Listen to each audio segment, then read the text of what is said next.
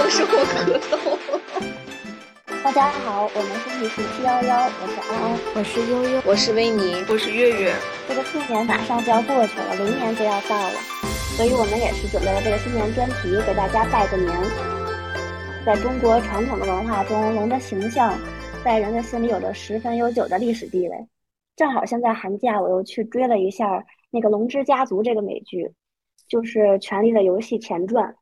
而这里边的龙呢，也就是西方龙的形象和中国传统龙的形象，它就完全不一样。对，就像安安说的，因为这个龙嘛，受到这个文化和社会传统等各种方面的影响，虽然它都是叫做龙，但是东西方确实赋予了龙这种幻想生物以各自不同的这种文化内涵，呃，使得龙成为一种特殊的文化符号和文化载体。作为一种重要的艺术形象呢，它龙也在。咱们中国的传世文物和出土文物中经常的出现，呃，这可能得专门需要做一期专题来讲一讲了。我国目前最早发现的龙呢，是在距今八千年前的扎海遗址中出土的龙形堆塑。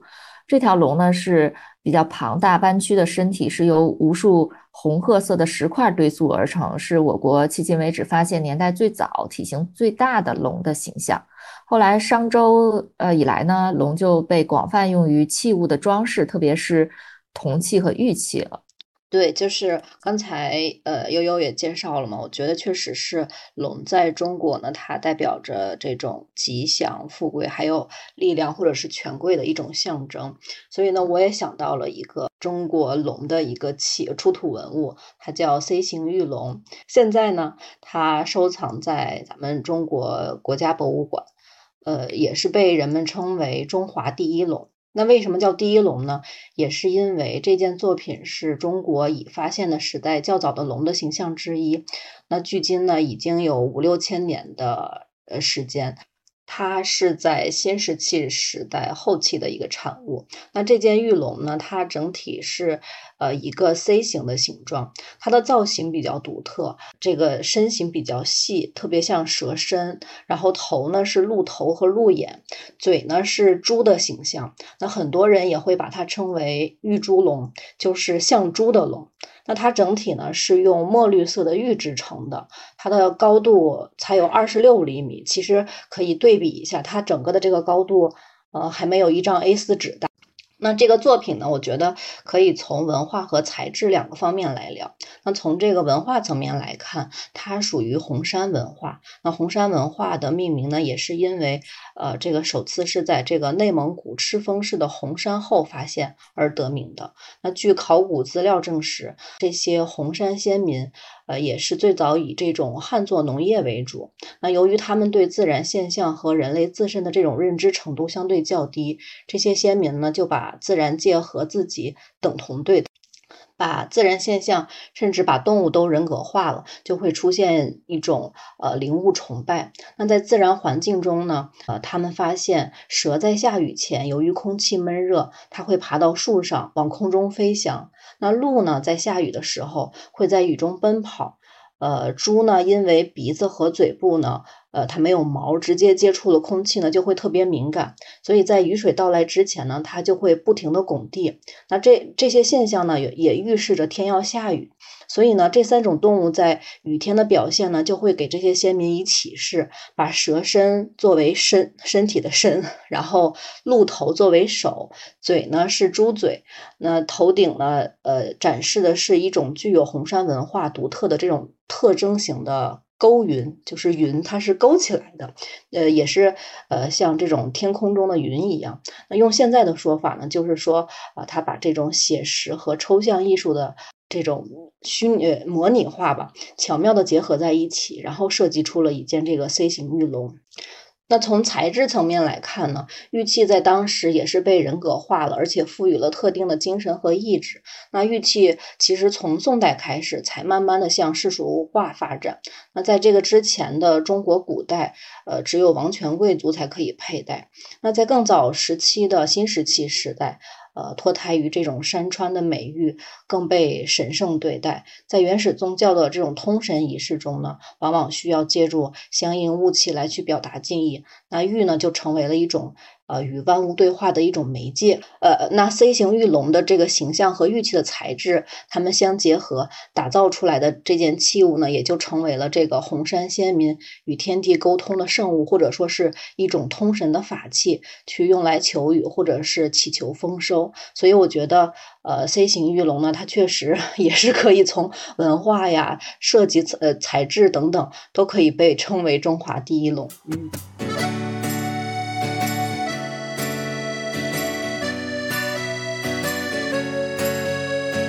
其实在中国，咱们龙一直是作为一个中国的形象的代表这样一个标志，咱们也都是龙的传人吧。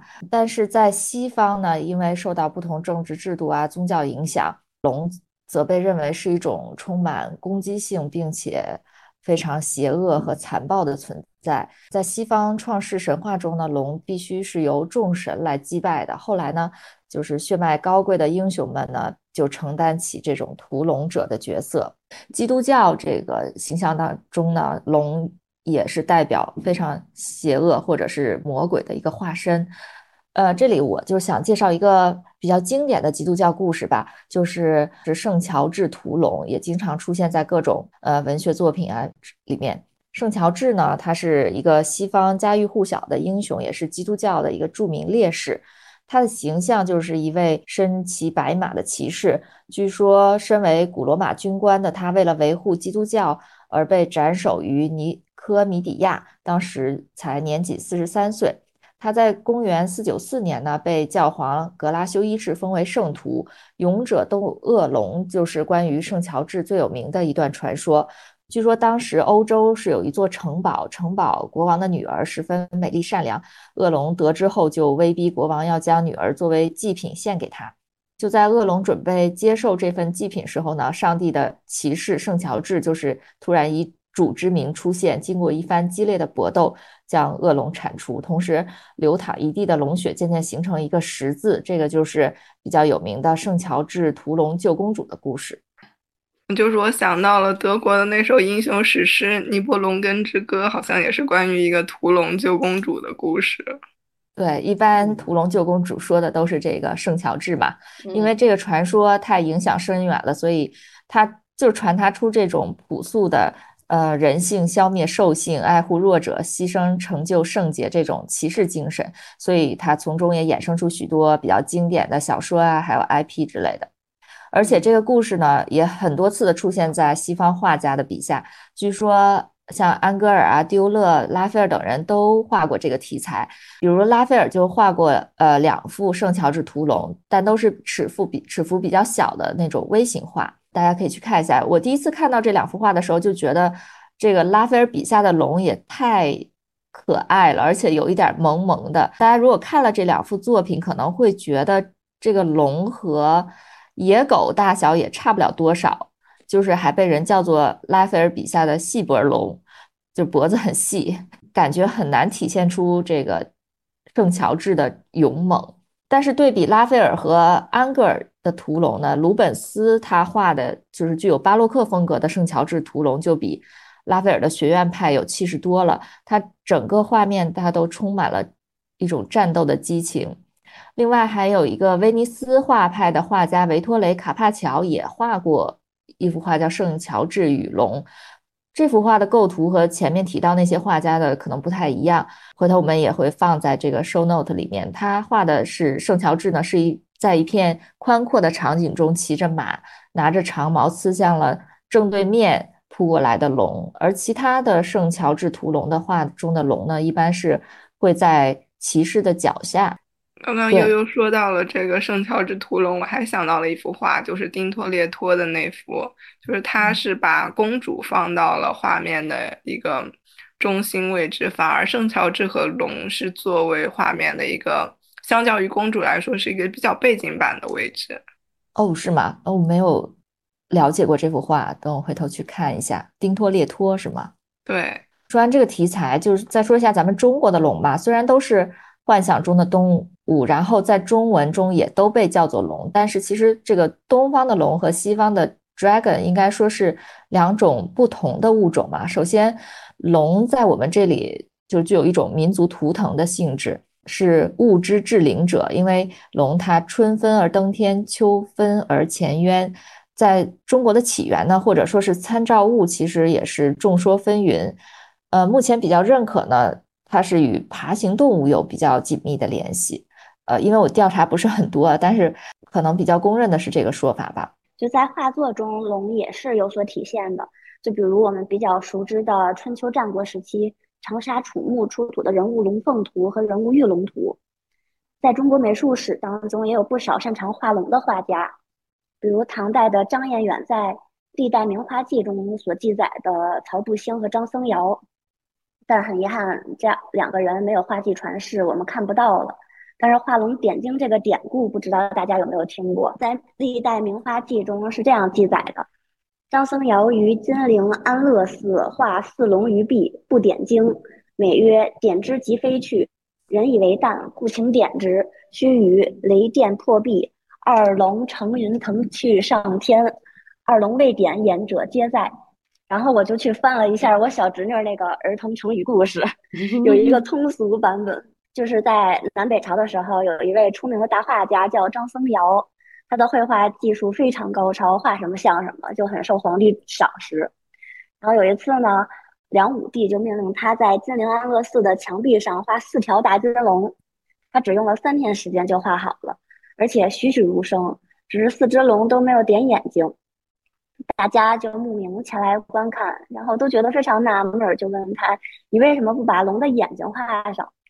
然后他就说：“龙的眼睛可不能轻易画，要是画上的话，龙就会腾空飞走的。”大家都觉得很荒唐，谁也不信，纷纷要求他把龙的眼睛点上。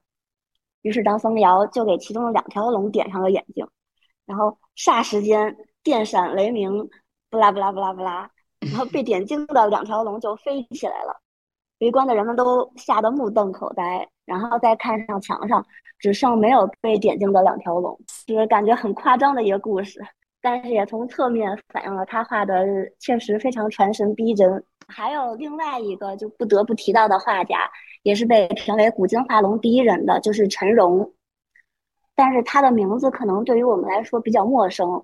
就给大家介绍一下陈荣这名画家，他是南宋著名画家，号索翁，开创了水墨画龙的先河。有关他的资料所知不多，不过大体可以知道他一生比较艰辛吧。人过中年才考中进士，然后终生未能施展才华。陈荣善诗文，但闻名后世的还是他用水墨方法画出的龙画作品，被评为泼墨成云，训水作雾。醉于大叫，脱金如墨，信手涂抹，然后以笔成之，就是以泼墨为烟云，然后以口喷水做雾霭，脱下头巾，浸墨涂抹，再以细笔完善。然后这种画法，我乍一听就感觉很像现在的某些大师，就是但是在那个时代，这个画法没有那么多功利的因素，所以我觉得一定是充满激情的那种。嗯，我觉得陈荣的那幅龙就很有那种魔幻现实主义，就会让你无形之中觉得它好像是真的存在的，然后在天上腾云驾雾的这种。对，就他的龙还是挺出名的，虽然我们可能对他名字都觉得比较陌生，但是这个索翁龙就是已经成为后人画龙的典范了。特别是明清之后，甚至在日本都有很多画家效仿陈荣。然后在二零一七年佳士得拍卖会上，陈荣的那个六龙图卖出了超过三亿元的高价。然后这个拍卖会上卖的是六龙图嘛，在美国波士顿博物馆还收藏了陈荣的九龙图。我就在想，六龙图都超过三亿了，九龙图得值多少钱？不过这幅画它争议很大，有人说这个美国波士顿博物馆藏的是猿人的模板。确实，这个画面也很震撼，而且它的那个腾云驾雾的那种云。然后龙也是跟那个云，它因为它是水墨画嘛，龙和那个云结合的特别好，就是用淡和浅的那种对比，就是描绘出来龙在空中和那个云相互盘绕的感觉，我觉得确实是很生动。对，我当时看到一个消息说，刘德华的《恭喜发财》已经在超市上了十九年班了。天呐，这么久！刘德对，确实，这个音乐一响起来，就给人那种特别喜庆，然后要过年的那种感觉。然后你采购的时候，对你采购的时候，心情也是特别愉悦的那种感觉。超市里边放这个歌，我不自觉的会多买一倍的东西。哎，我也是。那财神呢？它有很多的划分，每个财神分管的领域都不一样。今天我就为大家介绍两位来自不同国家、分管不同领域的财神。首先呢，想介绍一位西方的财神。在西方的古希腊神话中的财神呢，是商业之神赫尔墨斯，在罗马神话中又叫做墨丘利。他主管的呢是商业和畜牧。也是双子座的守护神。传说赫尔墨斯是宙斯的儿子，也是奥林奥林匹亚的十二主神之一。十二主神在希腊神话里是那种最古老、最原始的强大存在，就是他是最初的力量，没有什么可以和他匹敌的。赫尔墨斯经常的形象呢，就是脚上长两个小翅膀，可以到处飞着走。艺术史上最有名的赫尔墨斯的形象，就是16世纪意大利雕塑家博洛尼亚的这座青铜雕塑莫丘里。这座雕塑整体显得非常的轻盈，就好像快要飞起来一样。整体形象呢，就是莫丘里左手下垂，拿着他的权杖，右手指着天，一只脚是腾空翘起来的。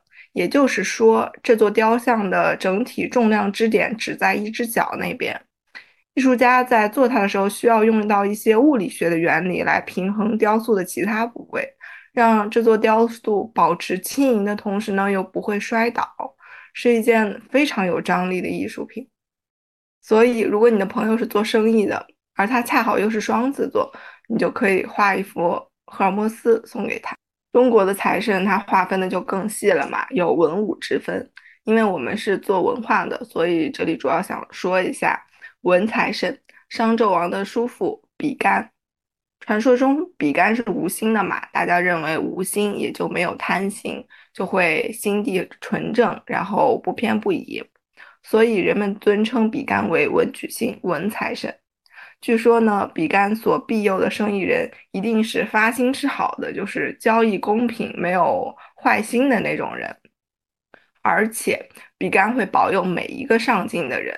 所以，如果你的朋友今年有考试什么的，你就可以画一幅比干像作为春节礼物送给他。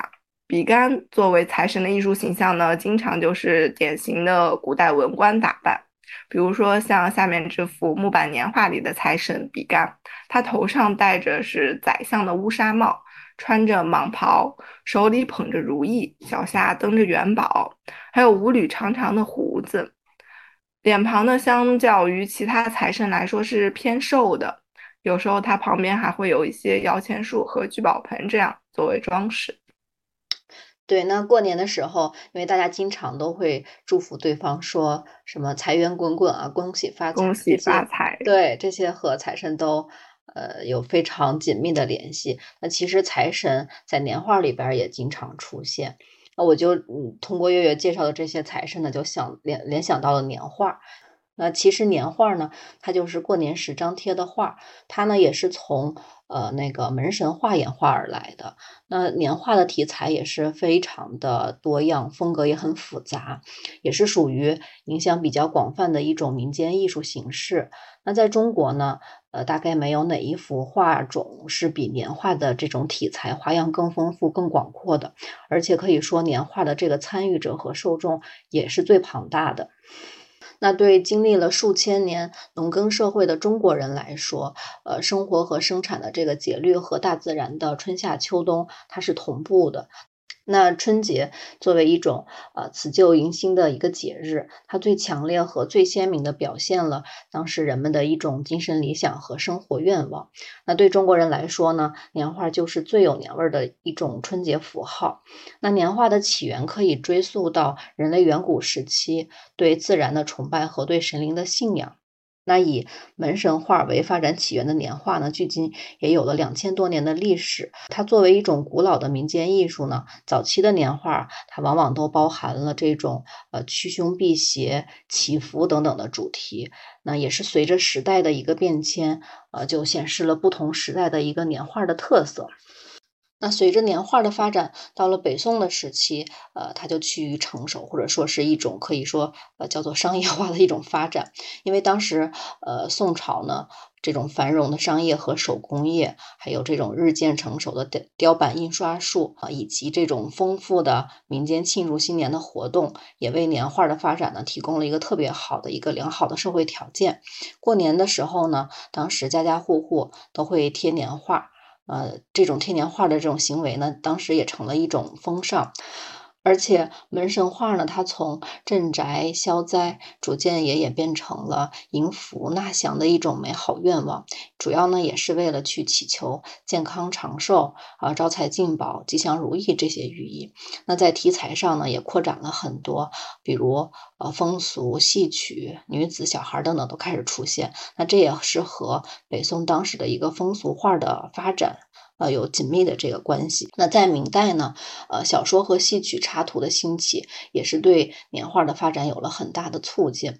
由于朱元璋的提倡，那贴年画的习俗呢，也是进一步得到了一个发展。到了清代，年画就进入了一个鼎盛的时期。清代的年画出现了大量以历史故事、神话传说、戏曲人物、演绎小说等等为主要内容的一个作品。那由于当时通俗小说的盛行，也为年画创造了丰富的题材。嗯，在形式上呢，年画还受到了利玛窦和郎世宁等等西洋。绘画风格的一个影响，年画呢也因此成为了一个清代的这种呃西风东渐的一个窗口吧。那到了这个清末明初，战乱使年画的这个市场也受到了很大的冲击，像这个传统的年画，它也逐渐的去示示威了，就是也在市场上不是那么太流行了。那当时在天津和呃上海等等的城市呢，兴起了一种新的题材的改良年画，比如有这个。嗯，反抗侵略、提倡爱国等等的这种内容，到了新中国成立以后，那新年画呢也继承了旧年画的传统，而且也摒弃了旧年画当中的一些迷信啊、落后的这种内容。那许多专业画家也加入了年画的这个创作队伍，他们也去试图的打破一些固定的城市，也会借鉴其他绘画的这种表现手法。那我刚才，呃，也是嗯大致的顺了一下这个年画发展的一个时间脉络，呃，它作为一种新年的祝福，年画在不同时代表现和流行的题材和形式，也反映了当时人们的这个精神追求和审美取向。我就前两天正好在小红书上就看到。一些年轻的艺术家，或者是刚毕业的这个学生，他们就是把自己的创作和年画结合的非常好，然后做出了一些文创产品。我看那个销售也挺好。就是现在好像，呃，年轻人对这个年画的喜欢好像又在回潮。据我的观察，就说起来年画，我觉得我最熟悉的一个题材就是那个年年有余。对，现在有很多艺术家、设计师，他们都会推出那个。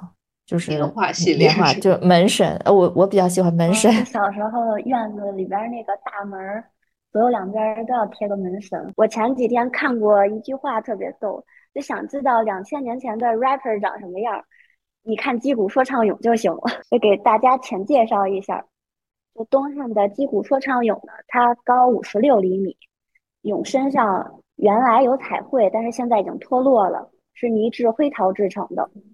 然后这个形象呢，就是这个 rapper，他头戴泽巾，左臂下面夹着一个鼓，右臂拿着鼓槌儿，上身赤裸，下身穿着长裤，蹲坐在地上，光着脚，右腿扬起，脚掌向向上，然后张口露齿，眯缝双眼，脸上带着笑容。嗯，但是这个说唱俑展现的他是两千年前排忧表演说唱的样子。排忧就是古代演滑稽杂耍的那种艺人，但是就当你看到这幅作品的时候，你还能明显的感觉到，就是俑它那种鲜明的说唱俑鲜明的特色，就是有趣喜乐。我就每次看到这个俑，我在考研的时候看到他的图片，我都会被感染。就额头上他一下笑出了几条皱纹，就他的笑容，我觉得还是挺治愈现代打工人的。所以他第一上来给人的印象就是特别喜庆、特别欢乐的感觉。对，就是在国博转的时候，经过他都要在前面停好久。听安声音，你是在酒店对吧？啊，对，我一直到处乱窜，找个地儿录播客。哦，那你你去哪里玩了？我去广西了，南边儿感觉比较温暖吧。本来想去哈尔哦，滨的，但是因为带着家里边儿人，觉得太冷了。对，今年这个哈尔滨是因为这个冰雪大世界火了一把，大家有没对，今有年去啊？都没去是吗？没去，但是看好多新闻太火热了，特特别想去。云游，嗯，对对，一直在云云游。哈尔滨。我本来也是想去，但是就是之前溢流了，然后就放弃了，也是太冷了。我就记得好像我大概五岁的时候，五六岁的时候去过一次那个冰雪大世界，别的没记住什么，就记得那个当时滑那个大的冰滑梯，把裤子滑坏了，然后我妈好像把鞋滑丢了。对 太长太长太大了啊！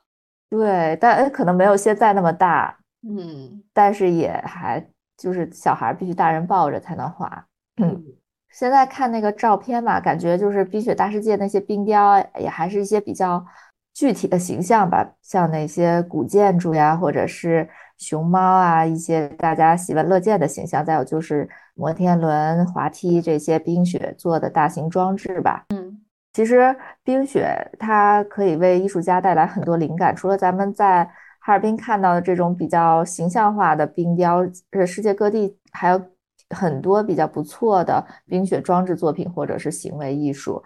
我就想跟大家介绍两个呃日本艺术家的作品，一个就是呃日本国宝级设计师吉冈德人的作品，他名字是 Snow。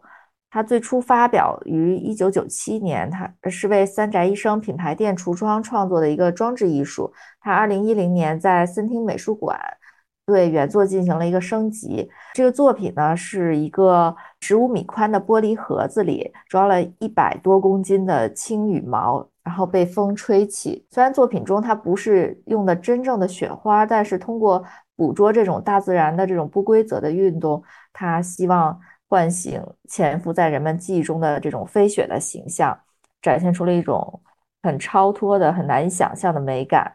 吉冈德人他很多作品都体现了这种人和自然的关联性，而且他很善于运用像玻璃啊、水晶和其他白色或者很透明的材料。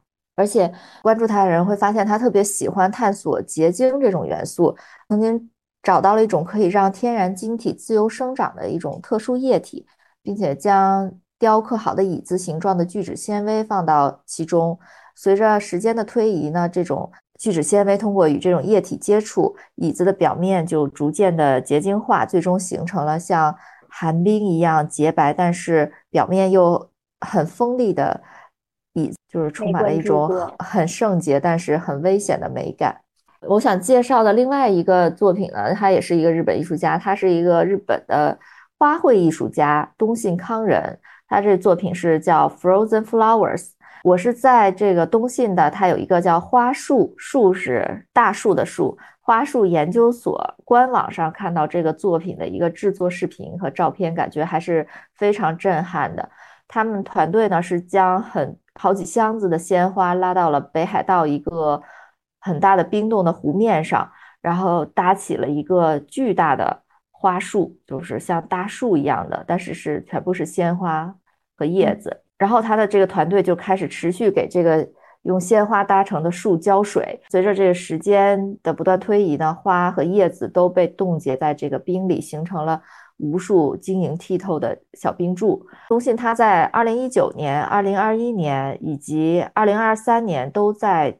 同一个地点进行了创作，但是因为每次天气和温度情况不同，所以呈现的作品也都是独一无二的。其实除了这个 Frozen Flowers 系列，他还探索了鲜花的各种可能性。他曾经把一盆盆景吧发射到了平流层，也是一个作品，还亲自带着这个鲜花潜入到八百多公尺深的海底。可能一些比较喜欢花的人会觉得他对待花的态度有一些残忍。但是它的设计理念就是想挖掘人们没有见过的鲜花的美。他说，就是唯有把鲜花放置在极端环境中，才能展现出它们不为人知的无与伦比的美。有兴趣的听众可以关注一下，真的呈现出的效果还是非常漂亮。对，我在看他这个作品，就是像是在嗯冰上边，然后把这个鲜花用水然后冻起来嘛，冰胶的那种冰封的花朵，我觉得确实很嗯。震撼，而且它的这个。体量很大，然后它的那个水凝结下来以后结成冰，就是非常的去自然，然后非常随机的那种创作，然后留下来的那个水变成了这种冰冻的这种结晶体，然后确实是很漂亮。对，他还有一组。作品，那个冰花，就是把那个不是在那个湖上哈，他就把那个花就是像冻在冰里，哦，那个也非常漂亮。哦，嗯，他就是把这个叫那个是嗯 i iced flowers，这个是我刚才说的是 frozen flowers，反正都嗯是类一种是结冰的，一种是冻在冰里的。对对，就是。冻在冰里的。对，嗯，它，本身东西它原来是一个摇滚歌手吧，反正就是音乐人。我感觉他的这个艺术理念有点像那种燃烧的蒙娜丽莎，就是蒙娜丽莎不是最美的，的燃烧的蒙娜丽莎才是最美的那种感觉。对，他也把那个鲜花放到过燃烧的大火中。嗯，因为我觉得像冰雪，它总是呃和北方的这个过年的这种情景连在一块儿。当然，我觉得嗯今年的这种极端气候，其实南方很多地方也下了大雪。那刚才悠悠介绍了呃冰雪装置，那其实呢，多关于雪景的这种绘画也有很多。我想就是介绍的一个关于绘画雪景的一个艺术家呢，就是莫奈。提到莫奈呢。呃，大家很容易联想到他笔下的那个花园、睡莲，或者是干草堆等等的系列啊。但是莫奈呢，他对冬天的这个描绘也是很痴迷的。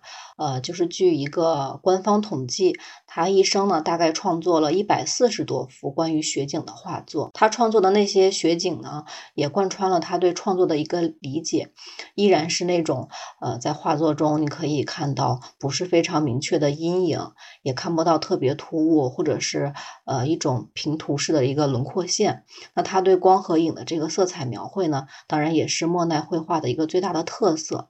而且你你看莫奈的那些作品呢，你就一眼能看出来，这绝对是一个，这绝对是莫奈创作的，就很莫奈风。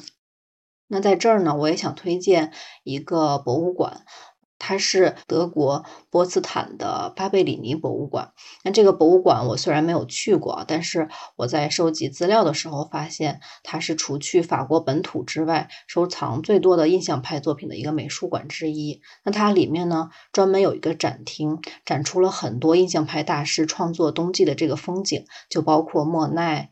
毕沙罗、希斯莱等等我们耳熟能详的这些艺术大师，那我们都知道，其实当时这些印象派画家呢，他们主要就是对这个法兰西帝国时期，呃，在集体记忆中的那种英雄主义的话题或者是主题不再感兴趣，他们非常关注当时的日常生活、自然景观等等，而且也逐步的开始走到室外，呃，支上画架，进行户外的这种写生创作。那冬日的雪景呢，当然也就给了这些画家们更多专注于光线和色彩的一个自由。这些印象派画家创作出的雪景，还要得益于当时法国所处在的一个小冰川时期。呃，就是从气候来看，在中世纪的这个温暖期持续了四百多年以后呢，就开始了长达五百年的一个寒冷化时期。就尽管是在当时，呃，一八六零大概到一八九零这个期间吧，呃，已经是小冰川期的一个末期，但是冬季的这个降雪量呢，呃，依旧是特别的大。就即使是在法国很少降雪的地区，积雪当时也能达到这个三十厘米。那这种气温降低，降水增多，所以呢，当时的这个冬季景观呢，也就会因此被改变。那在某种程度上可以说，正是当时的这个小冰期的出现，就是让那个时代的绘画出现了一批冬日佳景，也让印象派有了更广阔的发挥空间。当时呢，法国的冬天虽然不算严寒，但是在十一月雪季来临的时候，也很少有人愿意去外出写生。但是莫奈他就是一个例外。那在这个室外描绘冬景呢，是非常不容易的。莫奈经常就是在零下几度的这个气温里面创作，而且会去观察冬天的日落和天色。那每当这个法国下起大雪的时候呢，莫奈就会开始整理画具，开始赶往他提前选好的这个取景点，然后用画笔去记录雪中的大城市或者是安静的乡村，也记录下了属于他们的这个时代。呃，莫奈曾经和雷诺阿在同一座花园里边都画过冬景，他们几乎取自于相同的一个视角。就是他们的这两幅作品呢，我会放在 show notes 里边。那我们可以通过这个笔触和风格的对比，就会发现莫奈的很 莫奈，雷诺阿的很雷诺阿，就他们各自有各自的风格。那相较于雷诺阿呢，莫奈的画看起来用色就会相对比较素一些。但是莫奈，我感觉啊，他其实是画出了一种五彩斑斓的白，你会感觉到白色的这个雪景，那色彩可以这么丰富。呃，通过这个光线和冰雪的这个交集，在画面中呢，你既能感受到雪景带来的一种静谧安详，而且它又能呈现出一种生机勃勃的感觉。我很喜欢的两幅作品呢，一幅是描绘乡村的，呃，霜降吉维尼；另外一幅呢是描绘塞纳河上的阿让特伊。那这个作品呢就叫阿让特伊的雪景。那同样都会放在 show notes 里边。就前段时间去看了一个关于印象派的展吧，就遇见印象派。然后我发现，就是当你去真的看印象派的真画的时候，你会发现它的虽然是就是远处看是一片白或者一片蓝，但是近了看，你就会发现它的会有很多不同的笔触。然后就即使是一片很简单的白或者蓝里，它也会掺杂非常非常多不一样的颜色。可能这也是为什么会有刚刚。维尼说的五彩斑斓的白那种感觉。那说到雪景呢，就不得不提一下老彼得·伯鲁盖尔的那幅雪景图《雪中猎人》。刚刚维尼也提到了嘛，就是小冰河期。那其实小冰河期呢，它大致是从十三世纪到十九世纪这一个阶段。像十九世纪的莫奈呢，他正好处于一个冰河期的一个末端。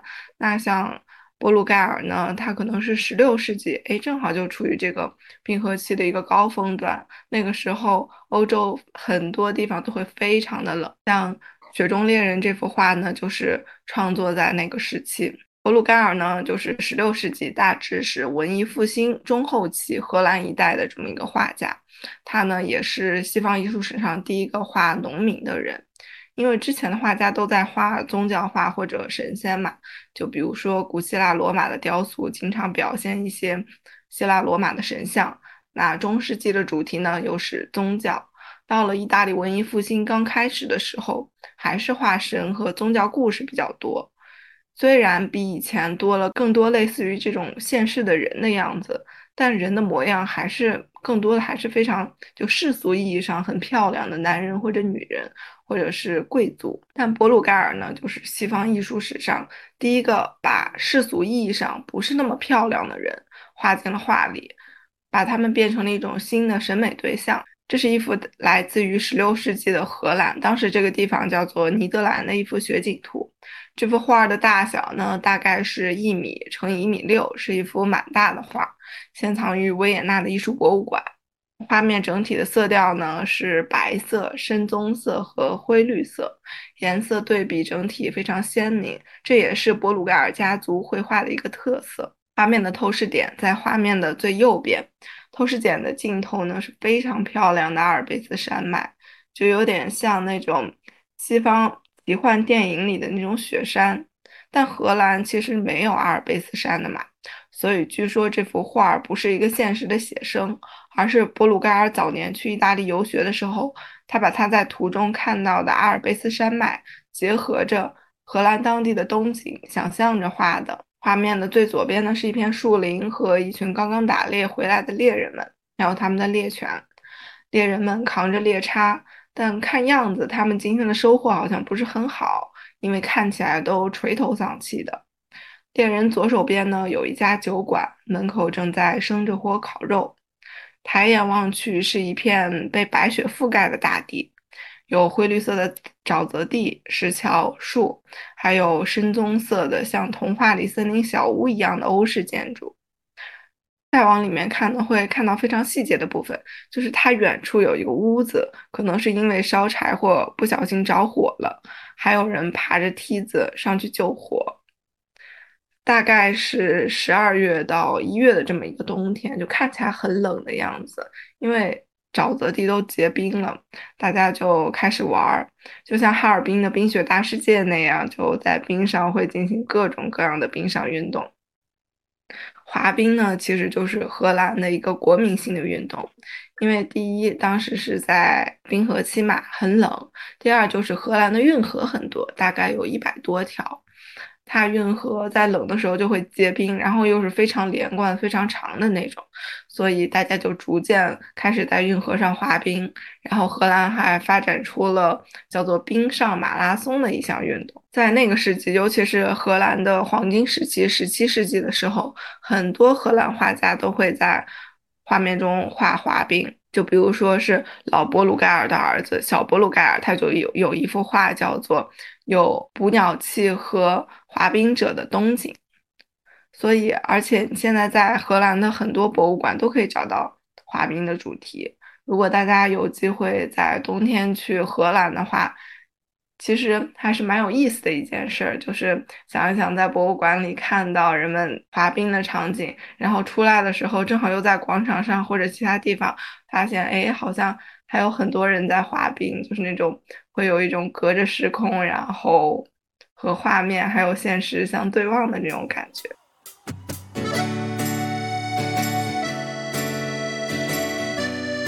大家春节这几天要怎么过呀？大家都干点什么？会不会做点什么新年具有仪式感的事情？我以前我对于过年的时候就觉得就是吃好吃的，然后和家人朋友团聚，但是我觉得。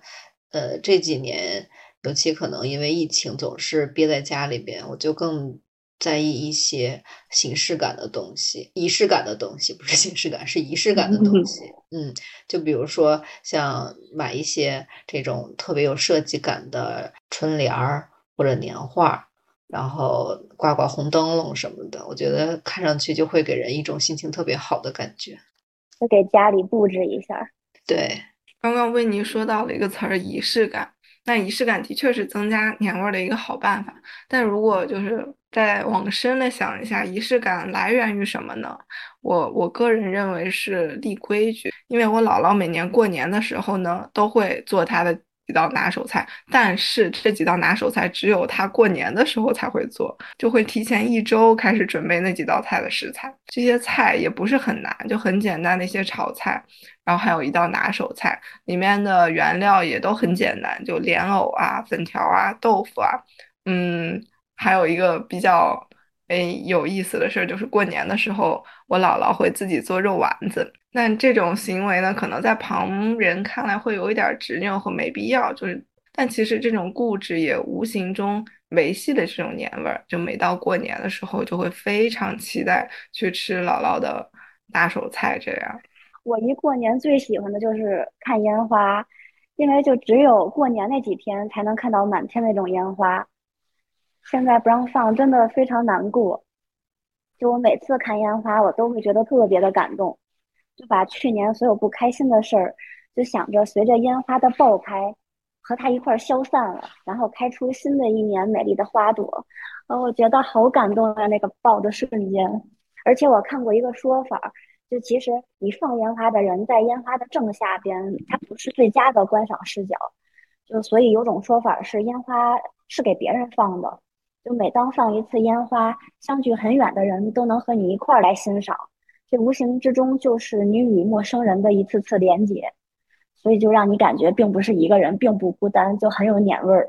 嗯啊，真的好好喜欢那种就是漫天烟火的那种感觉，然后就在那儿看着，就看着就好。